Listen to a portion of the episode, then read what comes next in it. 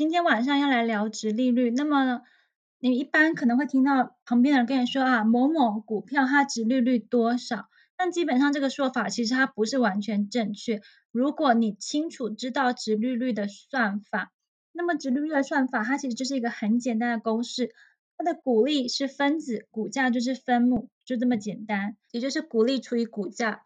的算法。好，那基本上因为股利跟股价它都是两者都是变动的，所以值利率当然也是变动的。而且你知道很多中价股或高价股，它的股价它在一个月、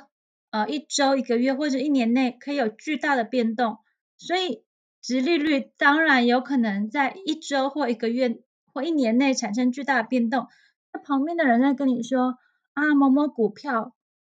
它的值利率是多少？只有除非这一只股票它基本上它股价就几乎不动，那那个那那个成立的几率才可能相对高。所以我再说一次，因为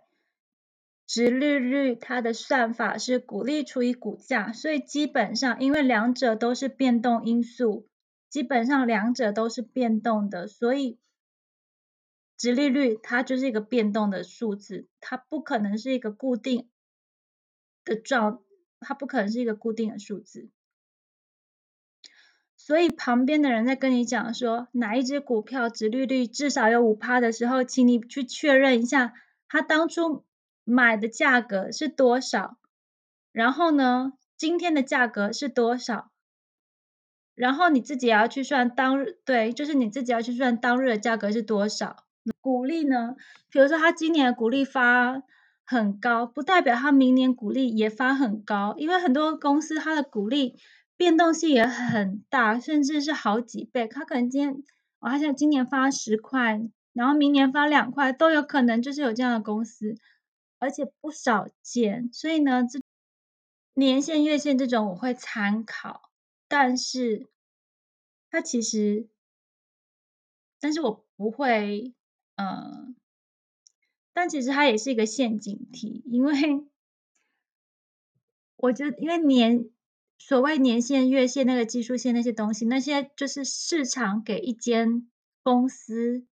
的价值评估。但市场的价值评估其实很多时候可能过低，也可能过高。然后加上台湾人就是很容易跟风嘛，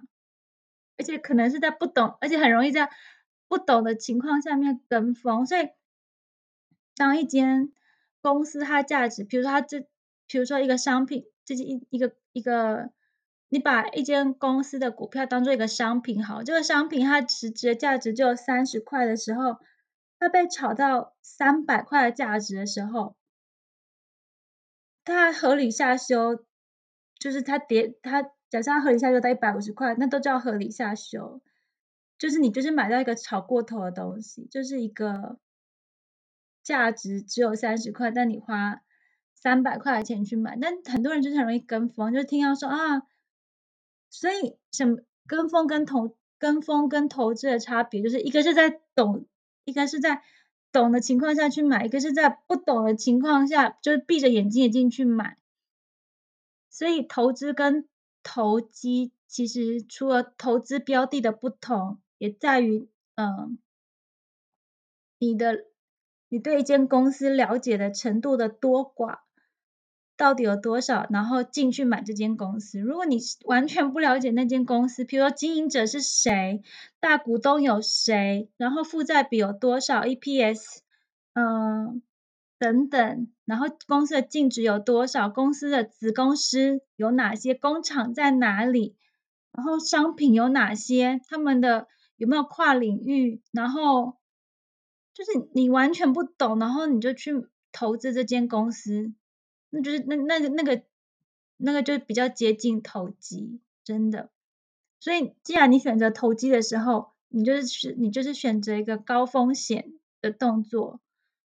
然后当然就很，然后但跌跌的就是你知道吗？踩坑的机会当然就会增加。